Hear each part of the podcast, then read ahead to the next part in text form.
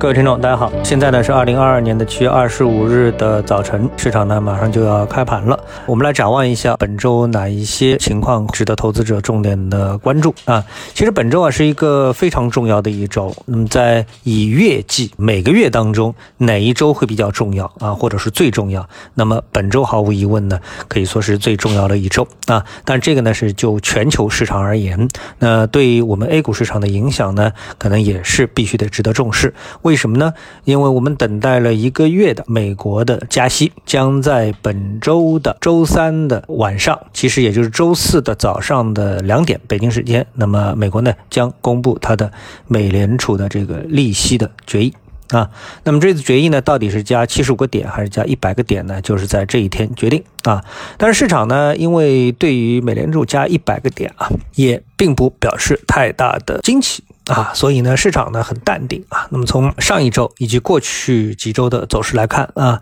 那么美联储呢在公布了它的 CPI 通胀数据啊，创纪录的通胀数据之后呢，市场呢在六月份呢是陷入了一波恐慌。啊，但是随即呢，市场呢就越来越淡定，而且市场的波动率那也是越来越低。那么显示呢，整个市场啊有点瞧不起美联储啊，你也就这点能耐，加七十五个点还是加一百个点啊，我们市场都不怕啊，并且呢，市场呢预期呢，美联储基本上呢是属于有一种黔驴技穷的感觉，也就是说，这个市场啊，它在这个搏斗的过程当中，美联储呢并不会拿出什么太多的更多的新招。尽管呢，美国的这个通胀还在高企，但是美国的经济的增长率啊，GDP 的增长率，或者说大家这个预期的衰退也没有明显的信号，所以市场呢非常的乐观啊，这就是目前呢呃美国股市所表现出来的一个现象。当然，任何的一个观点都会有正反两个方向啊，相对于正方的乐观，那么必然有悲观的市场预期存在，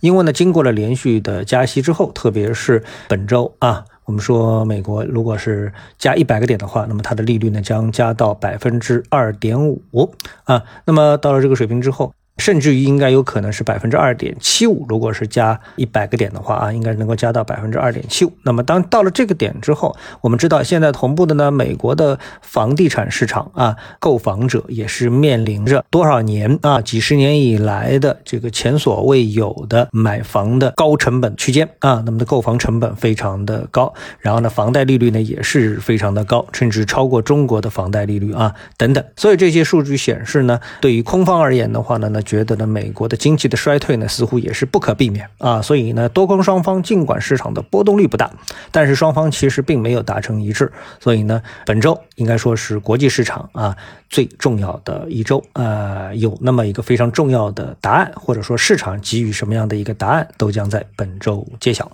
那么进入到 A 股市场呢，我想呢，在本周的投资者可能会关注这一事件。啊，呃，也就是世界卫生组织七月二十三日宣布，在多个国家和地区发生的猴痘疫情啊，构成了国际关注的突发公共卫生事件啊。那么前一次的同级别的事件呢，就是新冠啊。那么截至目前呢，世卫组织呢，一共是宣布了七次这样的一个同级别的事件。第一次呢是二零零九年的 H1N1 的流感疫情，一四年的脊髓灰质炎疫情，一四年的西非埃博拉疫情，还有呢一五到一六年的塞卡病毒疫情，一八年到一九年的刚果埃博拉疫情，还有呢二零二零年的新冠疫情。那这次呢又宣布了一个猴痘疫情。啊，但是呢，就我们之前一直所关注的啊，或者是所知道的猴痘病例呢，第一呢，它在我们中国啊，它传播的案例似乎并没有听到啊。另外一个呢，这个病毒啊，对身体啊，会对这个健康它的一个威胁啊，似乎并不是很大，而且它的这个传播的路径呢，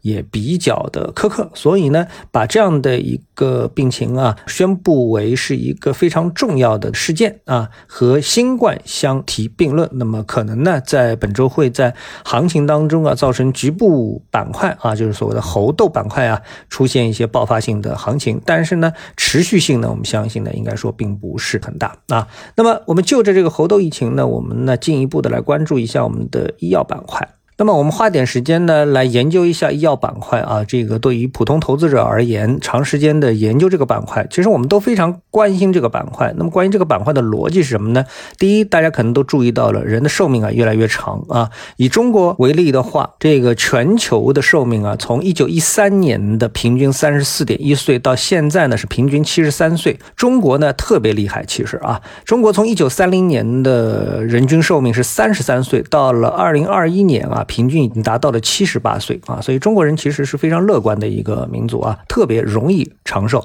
只要是生活水准一提高啊。但是呢，哎，这个呢，我们说这个年龄的提高啊，它的老龄化啊，其实跟经济是有着非常直接关系的啊。比如说，中国老龄化的程度每上升一个百分点，卫生费用就相应增加两千六百多亿元。那据柳叶刀研究统计，二零二一年我国康复需求总人数达到四点六亿，但是康复的专业人员呢还远远不够。总之呢，我们呢已经是呃迅速的进入到了一个老龄化的社会啊。那么在这样的一个大的背景之下呢，我们就会第一时间担心什么？我们的医保够不够用？那么显然医保有点不够用，为什么呢？因为我们看到现在的这个医保啊，它集中采购的这么的一个事件，可以说呢。是愈演愈烈，每年的一次集采所压迫的我们的医药行业的价格的下降的幅度呢，基本上每次啊都是百分之五十以上。那为什么要把价格越压越低呢？那个很显然的就是，